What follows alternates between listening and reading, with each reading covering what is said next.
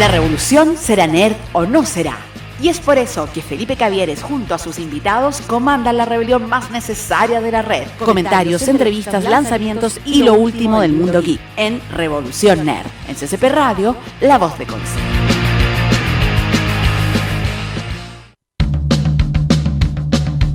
Okay, nerds, let's go. Let's go.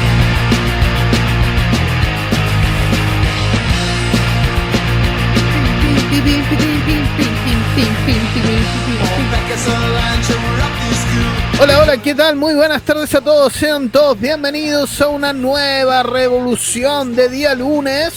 A una tremendísima revolución que solo se gesta acá en ccpradio.cl. Ponte cómodo, vamos a estar hasta las 6 de la tarde alegando, hablando, comentando todo lo que a ti te puede interesar en algún punto de tu vida. Y el punto es ahora, amiga, amigo. El punto es ahora, porque la revolución será nerd, nerd o no será. Va a estar bueno, buena la cosa hoy día, amigo. Va a estar entretenida. Eh, va a estar con olor a infancia, que eso es lo rico. Va a estar con, con olor a, a de lluvia acá en los sures, de donde te transmitimos desde un eh, se podría decir, eh, desde un comando especial de ccpradio.cl para darte toda la entretención que tu tarde friolenta necesita. Si nos estás escuchando desde algún país tropical del cual no sienten frío, llévame contigo. Y si estás escuchando desde acá, desde los sures, desde nuestro país, por favor, abrígate, amiga, amigo, y tómate un, un cafecito, un cafecito calentito, de bien rico el cafecito. Tómatelo nomás, hombre. Oye, eh, tenemos hoy día un programa de remembranzas, un programa de recuerdos y un programa de um, consejos. Sí, un programa de consejos de día lunes. Y qué mejor consejo que es que si tienes una mascota, cuídala, protégela, dale amor, dale comida, dale vida. ¿Y dónde puedes encontrar todo eso? Bueno, el amor y la vida se las puede dar tú. Pero la protección hacia ella se lo dan los amigos expertos. ¿Y quién más experto que SOS Betconce? Cadillian Tour 669 Concepción. ¿Quién más que ellos? Ya sabes que ahí en Tour 669 de Concepción puedes encontrar a los amigos de SOS Betconce. ¿Qué te podemos decir? Tienen hospital felino, tienen radiografía, tienen, mira, puedes saber el grupo de sangre de tu perro, de tu gato, te dan consejitos en sus redes sociales, alimentación, nutrición y todas las on que necesitan tu mascota para ser feliz, obviamente bajo la mano de los mejores profesionales que son los amigos de SOS con tecnología de punta para darle a tu cachorrín ¿Cómo puedes contactarte con ellos? Muy fácil, porque tenemos un numerito de WhatsApp que es el más 569 84643356 para hacer tus consultas de horarios, horas veterinarias y servicios, disponibilidad de stock. Ya sabes, con los amigos de SOS Betcons en calle Alien Tour 669 Concepción. Búscalos en sus redes sociales, obviamente. En Instagram, fácil, SOS Betconce. En Facebook, SOS Espacio Bet Espacio Conce. Ya lo tienes. Ya sabes yo.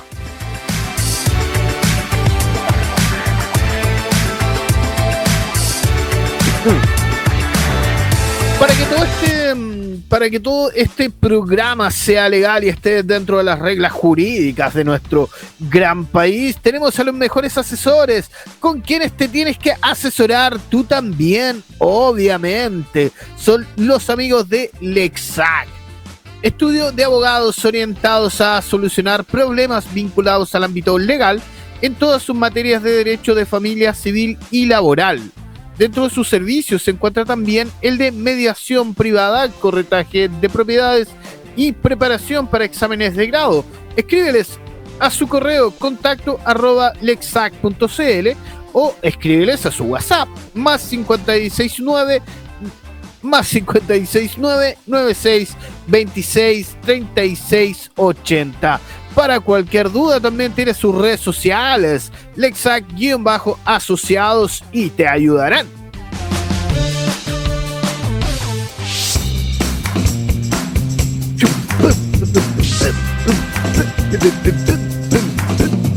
Oye, um, ¿cómo te lo digo? Que nuestra infancia tiene ganas de un Remember. ¿Y qué mejor que hacerlo, amiga, amigo? amigo con una tremendísima serie que nos una tremendísima serie que nos mantenía atentos a aventuras galácticas y nos hacía cantar una tremenda intro. Ocho Bon, que después la vamos a cantar así todo en conjunto, vamos a hacer el tremendo coro. Y obviamente em, vamos a hablar de los halcones galácticos y ese posible remember que podemos tener de nuestra infancia, así como lo hizo Master of the Universe o He-Man. Puede que haya algo muy parecido con los halcones galácticos. Vamos a recorrer la historia, vamos a hablar de personajes, vamos a tirar un poquito de, secretillos entre medio que tenían los chiquillos.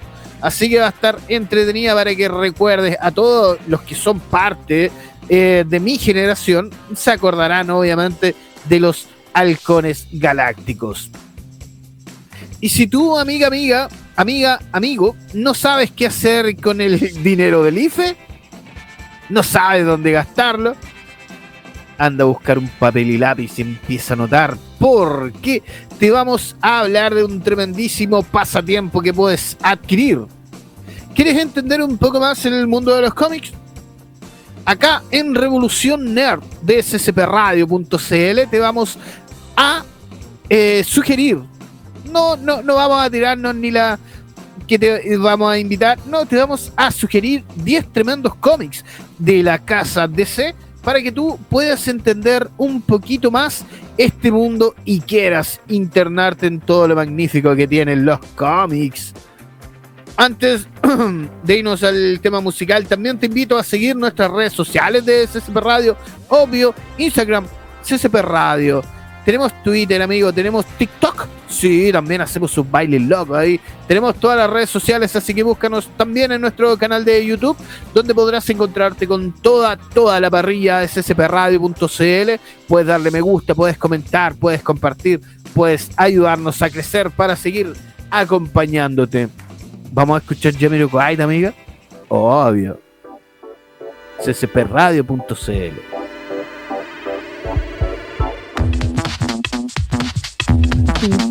Ya estamos de vuelta, ya estamos de vuelta. ccpradio.ci, tu revolución nerd de los días lunes. Oye, eh, mira, eh, oh, eh, um, te voy a tirar, te voy a tirar un puro, una pura frase semi cantada y muy horrendamente desafinada. Mira, escucha, cierra te, voy a pedir que cierre los ojos, te, te transportes hacia una época quizás mejor, quizás más tranquila. Pero imagina él, está sentado un día, un fin de semana X, tienes aproximadamente 13 años de edad, o menos quizás. No, no tanto así, amigo Eri. Es que me, me la leche. Pero mira, yo, bon no sé hacer el sonido del, águila así. Del halcón no lo sé hacer. Pero sí te digo, yo van. Son de plata y de acero. Silverhawk.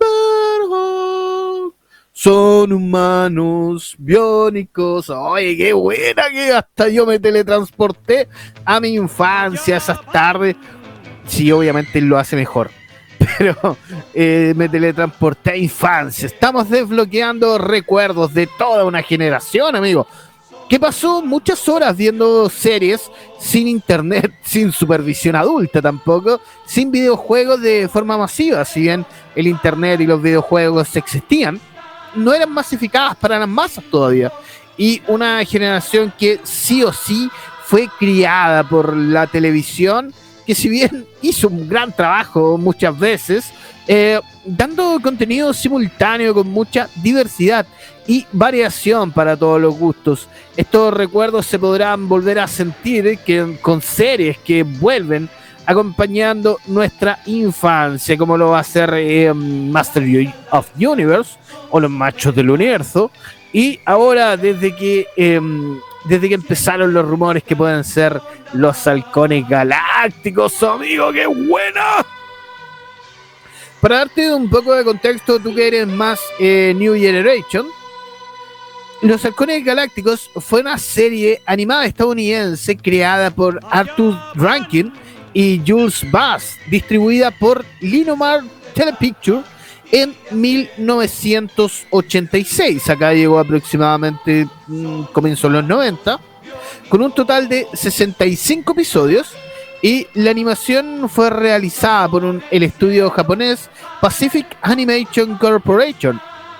Y fue un sucesor legítimo de Thundercats, al igual que este se publicó una serie de cómics de Los Halcones Galácticos, publicada por Star Comics, sello editorial de Marvel Comics, la cual obviamente varía un poco dentro de los inicios, nos da otro génesis de los halcones y tiene aventuras inéditas. Para entrar un poquito más en materia, amigos, eh, Racking Bass, siguiendo su éxito de los Thundercats, creó esta serie acerca de un equipo de héroes del siglo XXIX que fueron hechos con cuerpos y alas de metal para combatir el crimen organizado en la galaxia de El Limbo. Se utilizó básicamente el mismo equipo del exitoso programa He-Man, o no, del exitoso programa Thundercats, incluyendo al creador de la intro, que fue el mismo que esta vez hizo la intro de Halcones Galácticos, pero acá en Latinoamérica la tuvimos gracias al tremendísimo Capitán Memo. El Capitán Telescopio, para meternos un poquito en la idea del programa, el Capitán Telescopio reclutó a los halcones galácticos para combatir a Monstrón, un extraterrestre que puede transformarse en armadura metálica con la ayuda de la estrella lunar del limbo en la cámara de transformación.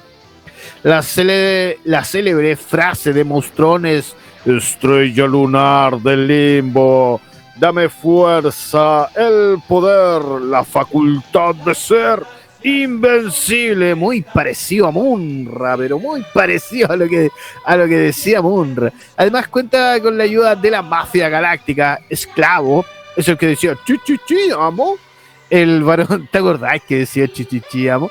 El varón Sierra, Bucéfalo, Bandaval, el mago Cronos, molecular, naipe, artillero y de la locura espacial de melodía. Halcones Galácticos y su líder Rayo de Plata, su compañero Halcón Vigía, los supergemelos Invencibles, Acerino y Acerina. Imaginación para los nombres no tenían, amigos, esta cosa está clara. Eh, con corazón, alma y espíritu de acero. Vaquero, el guitarrista piloto estrella de su increíble nave, el Espectro. Y el planeta de los mimos y del planeta de los mimos, el niño cobre. Es el que hablaba y silbaba. No, no hacía nada más. El capitán telescopio que dirige al equipo desde su cuartel en la órbita Alconia. A pesar de este programa no gozar de la misma popularidad con lo que es o con lo que les fue a los Thundercats, es, innegable decir que los halcones galácticos conocidos como Silverhawk logró adentrarse en los corazones de los niños de los 80. Acá en Latinoamérica 90 sí, ¿eh? acá yo diría, o acá Chile, siendo más específico, eh, principios de los 90. Vamos a conocer un poquito a estos personajes de esta serie, tremendísima serie animada que tuvo solo poquitos capítulos. ¿Por qué? Le fue mal, pues porque estamos allá, allá en Estados Unidos, acá le fue, pero le fue muy bien. Tenemos a Capitán Telescopio o Commander Extra, Extragazer. Stargazer, eran los nombres que tenía. No, pero Capitán Telescopio tampoco fue así como que diga, ¡ay, te volaste en la cabeza! Tremenda idea. No, pero asimilaba que el hombre tenía un telescopio porque tenía un ojo menos y en el ojo tenía un telescopio. El jefe de los halcones galácticos, él fue quien originalmente encerró a Monstrón en el planeta penal, pero al haber escapado decidió reclutar a los halcones para combatir a Monstrón y a la pandilla. Tiene partes biónicas, obviamente, de oro implantadas en su cuerpo y en su ojo izquierdo como un pequeño telescopio. Tenemos a nuestro querido líder, Rayo de Plata o Quicksilver. Es el líder del equipo y tiene de compañero a su halcón vigía, un halcón cibernético al igual que él y miembro retirado de las fuerzas federales interplanetarias. Rayo de Plata tiene el agrado de, tiene el grado, no el agrado, tiene el grado de teniente, es el que generalmente plantea las estrategias tácticas y da órdenes. Es muy inteligente, rápido, atlético. Y sus cibernéticos son de color plateado.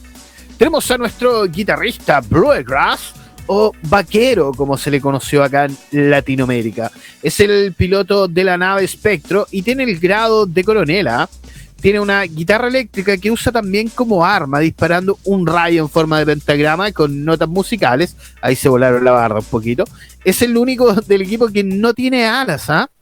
Y eh, ni láseres en los hombros, sus polones en los talones. Su traje es de color claro, sus piernas están diseñadas para parecer botas, además de usar un sombrero de cowboy y un pañuelo alrededor del cuello. Como que le metieron harto diseño ahí, ¿eh? Después tenemos a nuestros gemelos Acerino y Acerina, Steel Hair y Steel Will, en su nombre original. Son hermanos gemelos fraternos, comparten un vínculo eh, ciónico.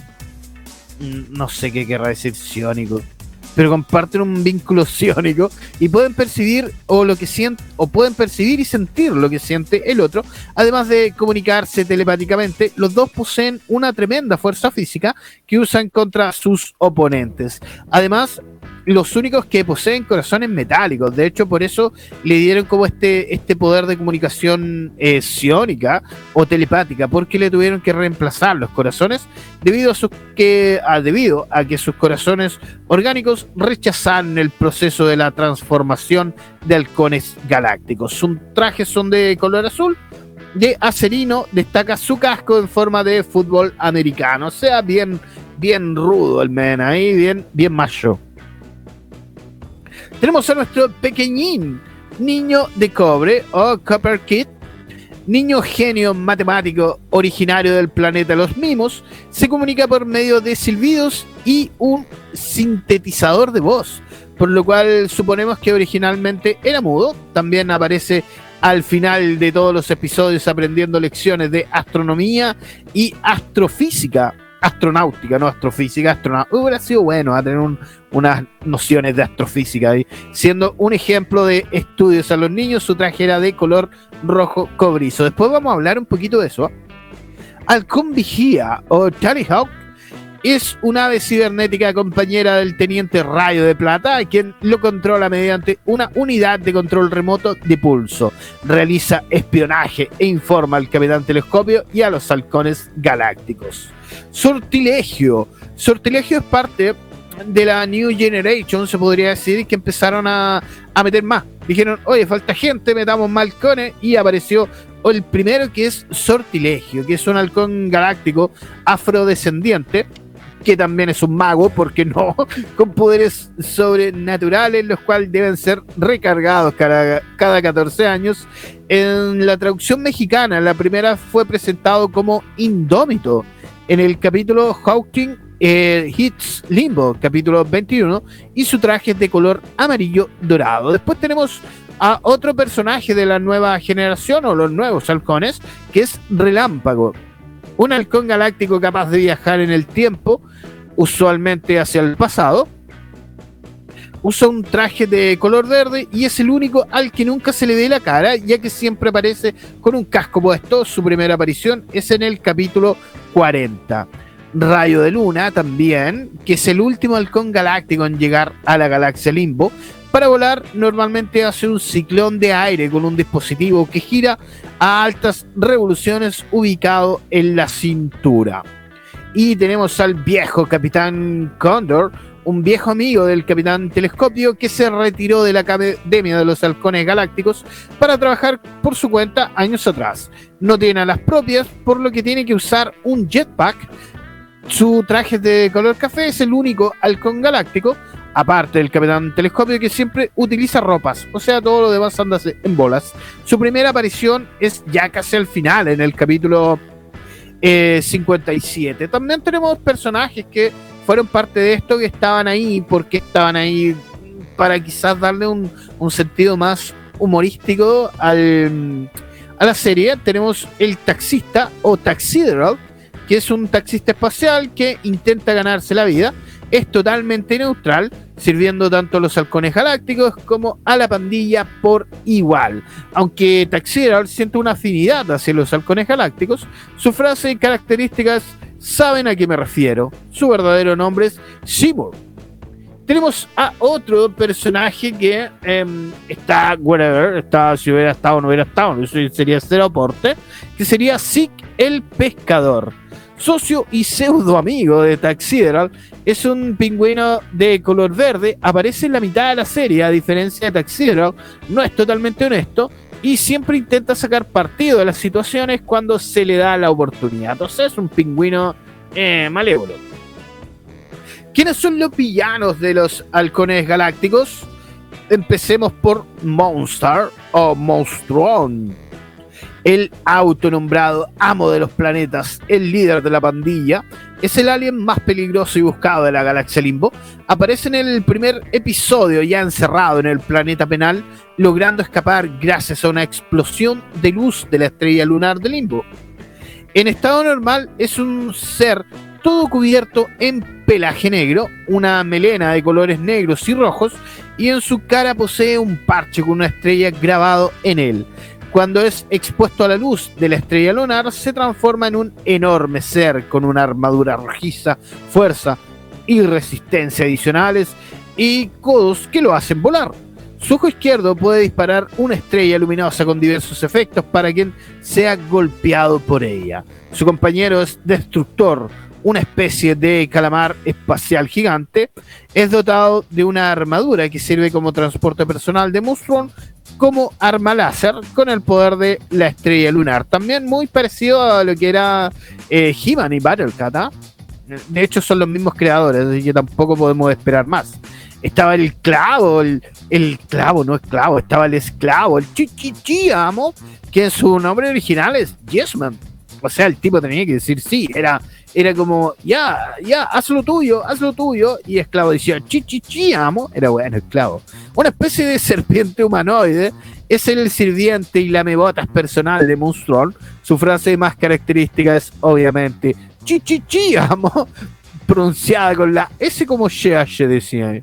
Eh, relegado normalmente a servir a Monstrón y a miembros de la pandilla, pero también tiene algunos momentos de brillantez en la serie. Es el único otro ser. Gracias. Es el. Uy, me dio alergia este, este amigo esclavo. Es el único otro ser que se conoce que se ha recibido el poder de la estrella lunar, obteniendo poderes eh, aunque sin alterar su apariencia física, pero permitiendo toda su actitud servir en el proceso. O sea, el tipo cuando le llegó la estrella lunar, igual se, convirtió y tuvo como más fuerza y cosas así. Tenemos a Barón Sierra, un robot con sierras integradas en su cuerpo y que se puede lanzar. Eh, básicamente tenía sierras. Tenemos a Bucéfalo. oh, tenemos a Bucéfalo, un toro biónico capaz de pasar de modo eh, cuadrúpedo a bípedo y puede lanzar fuego por la boca. Vamos a decir que los villanos no se esforzaron mucho. ¿ah? Tenemos a Barón Sierra, Bucéfalo, Vendaval, también un extraterrestre ligeramente parecido a Monstrón, que siempre lleva consigo un eh, diapasón gigante que le permite controlar el clima y hacerlo sonar. Estos poderes extrañamente también funcionan en el espacio exterior. Este es el más feo de todo, ¿ah? molecular, imaginación cero. Un extraterrestre de color amarillo compuesto mayormente de esferas y un enorme dibujo de un átomo en el pecho. Tiene una sola mano, ya que su eh, otro brazo termina en un muñón hexagonal, del cual se puede disparar una especie de brea inmovilizadora. Usando un artefacto en forma de aro hexagonal, en ese muñón es capaz de transformarse en cualquier cosa, ya sea viviente o inerte. Cara de naipes, el Poker Face. Es un robot de apariencia de croupier, amante de los juegos de azar. Sus ojos tienen aspecto de máquinas tragamonedas capaces de mostrar diversas letras y símbolos de acuerdo a su estado de ánimo. Y su arma, un bastón decorado con los palos de baraja de póker, no podía ser distinto. Dispara rayos decorados con estos mismos símbolos, con diversos efectos. Es el dueño de la nave casino. Y ahora sí, es el dueño de la nave casino y rara vez es visto fuera de ella. O sea, no, no tiene ni un brillo. Si yo siento que acá le falta un poquito de esforzarse un poquito más, por eso le fue como le fue en Estados Unidos. Tenemos a Artillero, un ser con aspecto reptil y capaz de. Y el capataz más valioso de la pandilla de Mustron. Lleva una mochila enrollable en la espalda todo el tiempo que le permite todo tipo de armas y, gran, y de gran calibre. Es un genio mecánico, armero e inventor. Melodía, que es como lo mismo que Vaquero, o, eh, básicamente lo mismo, que es una joven amante de la música y vestida como una estrella de rock de los años 80, que viene siendo la contraparte, como me digo, de Vaquero, y usa una Katar como arma, la cual funciona en forma similar a la guitarra de Vaquero, aunque sus disparos son en tonos más rosas y rojos, detesta vaquero y usualmente termina siendo su oponente en duelos musicales. Era, era muy lógico. Oh. Después tenemos a Sombrío, Mago Cronos, Cero, el Cazafortunas. Tenemos también eh, el valor agregado de la serie, que eh, era al final de cada capítulo, nos enseñaba un poco del universo y del espacio con un cuestionario dictado por, por el vaquero hacia Chico Cobre por puntos. Y respondían obviamente de acuerdo a la época. Y em, lo que hacía esto era responder un poco a todas las quejas de la de la oh, de la asociación de padres que se juntaban que para alegar sobre las animaciones que eran como muy violentas y todo esto y para eso le incluyeron este aporte que igual, de algún modo, igual funcionaba, porque te enseñaba más allá que matemáticas, te enseñaba de los planetas, del universo, del cosmos de repente. Y también debemos agregar las comparaciones que le hicieron hacia el show de TV, muy parecido, pero más antiguo de los 70, como fuera un Fuerza G, el cual está editado también, em, fue reeditado en 1986 y que según los creadores de Silverhome igual tiene, em, tiene como partes, partes, pero no, no asume que sea como todo muy parecido. Si tuviste eh, Fuerza G, compáralo con, con Halcones Galácticos y tienen muchísimas similitudes. Oye, vamos a la música y volvemos rápidamente acá en ccpradio.cl.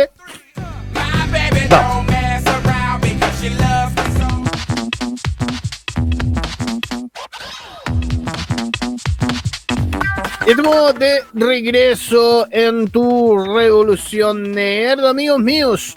Les tengo un tremendísimo dato para ti. Sí, para ti que quieres hacer podcast y radio, quieres venir a cerrucharme el piso. Sí, te tengo el tremendo dato porque acá en ccpradio.cl tenemos un taller de podcast y radio que se va a dictar a finales de este mes, donde puedes conseguir todos los detalles muy fácil, amigo mío. En nuestro Instagram está todito ahí, está todito. Amigo Eric, por favor. Gracias, amigo Eric. Puedes postular a talleres ccpradio.gmail.com Quedan muy poquitos cupos. Anda a nuestro Instagram, CCP Radio, y entras donde encuentras esa imagen. Están todos los detalles ahí. Aparece el valor, los días en que va a ser el segundo taller Así que tienes todo para triunfar como podquista, podcaster, polstergate. Tienes todo para hacer un podcast y un taller de radio. Así que ya sabes, postula a talleres gmail.com. Sigamos, sigamos con, ya sigamos con los halcones galácticos, ya nos queda mucho, mucho tiempo para el segundo tema. Pero vamos a seguir un poquito eh, con los halcones. Ya habíamos hablado de los personajes, del valor agregado didáctico que tenía, que al final de cada capítulo te hacían como un poco un pequeño cuestionario que era obviamente muy sencillo, era para niños. Tampoco te van a preguntar por agujeros negros ni por cuántas galaxias existen. No, no, no. Pero sí ayudaba, sí te hacía como recordar un poco más del espacio y eso como te dije, eso se hacía en base de que en el tiempo, en la década de los 80, principios de los 90, hubieron muchos, muchos reclamos de las asociaciones de padres para las caricaturas, donde ellos alegaban por la violencia innecesaria y la violencia mm, eh, masiva, se podría decir, o mucha violencia, que los dibujos animados contenían mucha violencia y para aportar a esto metieron, introdujeron a los halcones galácticos esta eh, especie de enseñanza que si bien eh, servía. También agregar que las comparaciones, como te dije, que hicieron mucho a Fuerza G, que es una, un anime japonés de los 70 con los halcones galácticos, que es de finales de los 80. De hecho, justo en el mismo tiempo donde estaba empezando los halcones galácticos, apareció una reedición para Norteamérica de las aventuras de Fuerza G. Lo mismo, tenían similitudes con las aves, eh, tenían alas, volaban, había un niño entre medio y muchas otras similitudes que si tú te das el tiempo de ver ambos, de ver tanto Fuerza G como Halcones Galácticos, te vas a dar cuenta que tienen demasiadas similitudes. Y los creadores dijeron que igual habían tomado un par de ideas de los de Fuerza G para Halcones Galácticos. A diferencia que Fuerza G venía como desde el espacio y eh, luchaba en la Tierra. Y estos venían medianamente de la Tierra y se iban a luchar al espacio. Esa es como era la gran, la gran diferencia. Los juguetes también los juguetes estuvieron a cargo de la fábrica Kenner, muy conocida en los Estados Unidos, la cual no duró mucho, obviamente por la poca duración. Luego del fin de esto salió una reedición de juguetes de los halcones galácticos que fue un fracaso y nunca vio la vida. Por eso, hoy en día tener una figura original Kenner de los halcones galácticos te podría estar ganando o si quieres venderla, puedes estar ganando aproximadamente entre 1.200, 1.500 dólares según la imagen. Por ejemplo, la imagen de, del vaquero está, o la última vez que se, mm, ¿cómo se dice? Que se subastó, llegó casi a los 2.500 dólares. ¿Cachai? Igual es, oh, es su dineral.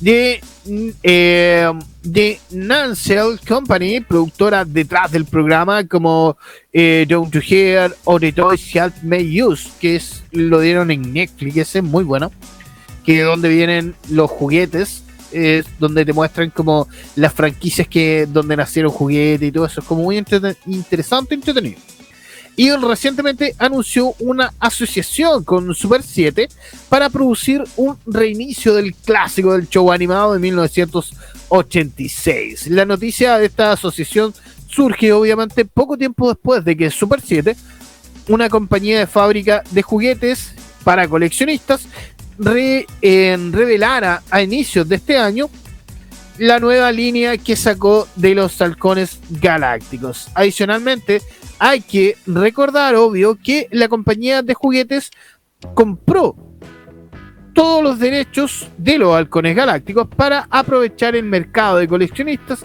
y el auge actual por producir, no por producir, sino por em, tener cosas del pasado. ¿Por qué? Es muy básico.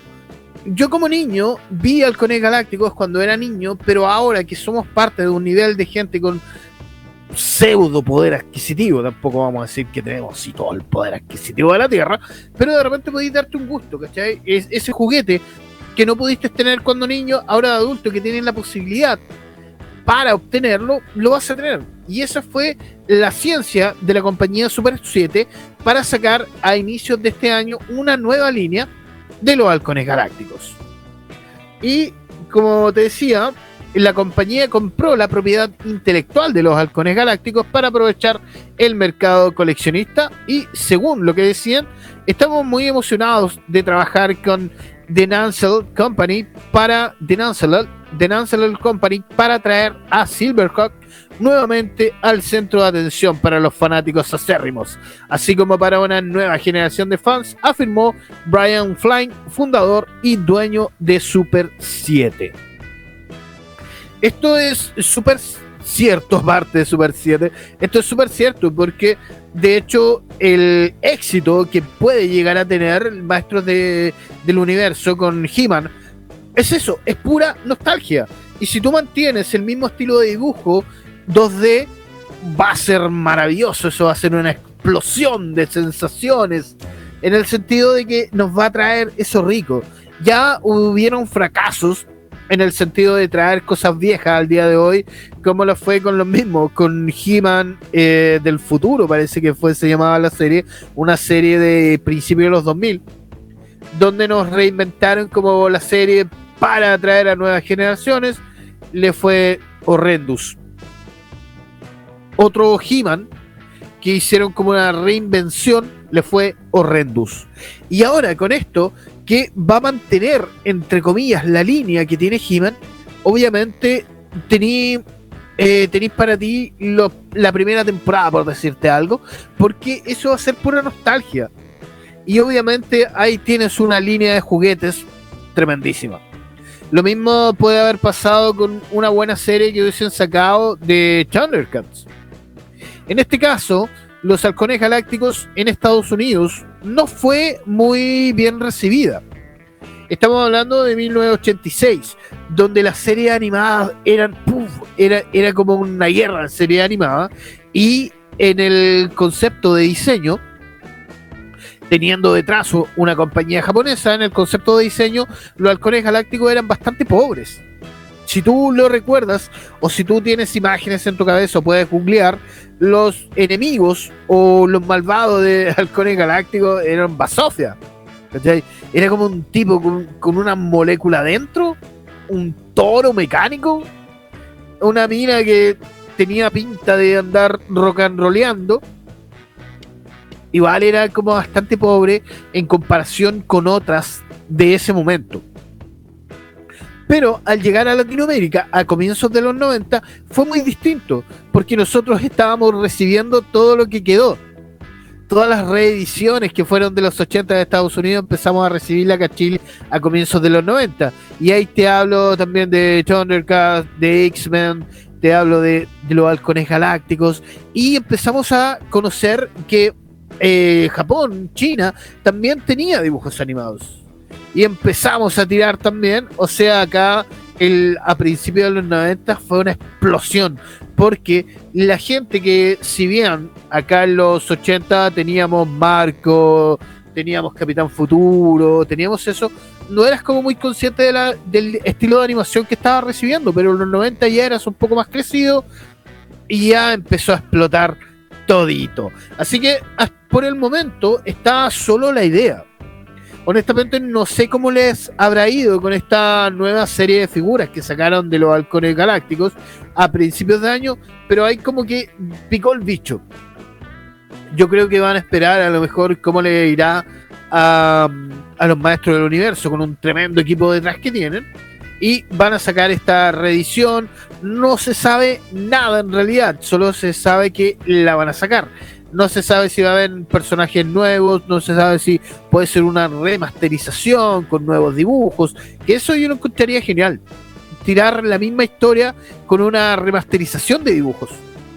Igual mantener siempre el 2D, pero tener la remasterización de dibujos. Eso, aparte de darte nostalgia, te va a traer a nuevos, eh, a nuevos fans. Y va a tener a nuevos fans de la serie. Muy distinto, sí, eh, sería si te tiran la serie de nuevo. Ya lo probaron varias veces, sobre todo la televisión chilena, que la habrá tirado cuatro o cinco veces en distintos canales. Pero toma en cuenta que en ese tiempo, cuando salió y cuando llegó a Chile, no teníamos el internet masivo, no teníamos juegos video masivos, y ahora el punto de distracción o el punto de fuga es casi infinito. Tienen muchas cosas que te pueden llevar lejos de una serie. Por eso yo desde acá les recomendaría a la gente que está trabajando en esta serie que lo haga para personas arriba de 30, así como lo está haciendo He-Man. He-Man o los maestros del universo está haciendo algo muy interesante, porque no está haciendo una serie de niños, no está haciendo una serie para agarrar nuevos adeptos, está haciendo una serie para reafirmar a los adeptos que tienen el poder adquisitivo ahora. Te están dando nuevas aventuras de He-Man. Te están dando casi un poco el mismo proceso creativo que tuvo en su tiempo He-Man, pero para ahora, para personas que puedan llegar y comprarte ese, ese He-Man, ese castillo Grayskull, ese gato que se me fue el nombre ahora, que ahora sí puedes comprarlo, que en tu infancia obviamente era muy caro y no lo ibas a tener, y ahora sí. Por eso yo, poniéndome un poco dentro de la mentalidad de los creativos, de la gente marketing, de la nueva serie, yo creo que deberían apuntar a mi generación, de los de 30 hacia arriba, porque la nueva generación a lo mejor no te va a pescar mucho y se vio. Y se vio con reediciones de Thundercat, se vio con reediciones de He-Man, se ha visto con muchísimas reediciones que le han cambiado la forma, le han cambiado el formato, le han cambiado el dibujo, le han cambiado hasta la historia y no han enganchado porque ahora tienes demasiados puntos de fuga. Tienes el internet, tienes el teléfono, tienes juegos de video por todos lados, tienes un mundo virtual existente. Así que ese sería mi consejo. En cuanto al, al segundo nivel de hablarte y de darte consejos para comprar cómics, va a tener que ser por otro día, amigos. Se nos acabó el programa por el día de hoy. Así que nos vemos el día miércoles. Tenemos un tremendísimo invitado. ¿ah? El día miércoles nos viene a visitar el amigo Dani Vago a eh, presentar su nuevo libro. Así que va a estar buenísimo día miércoles 17 horas por las pantallas obviamente de CCP Radio. Nos vemos.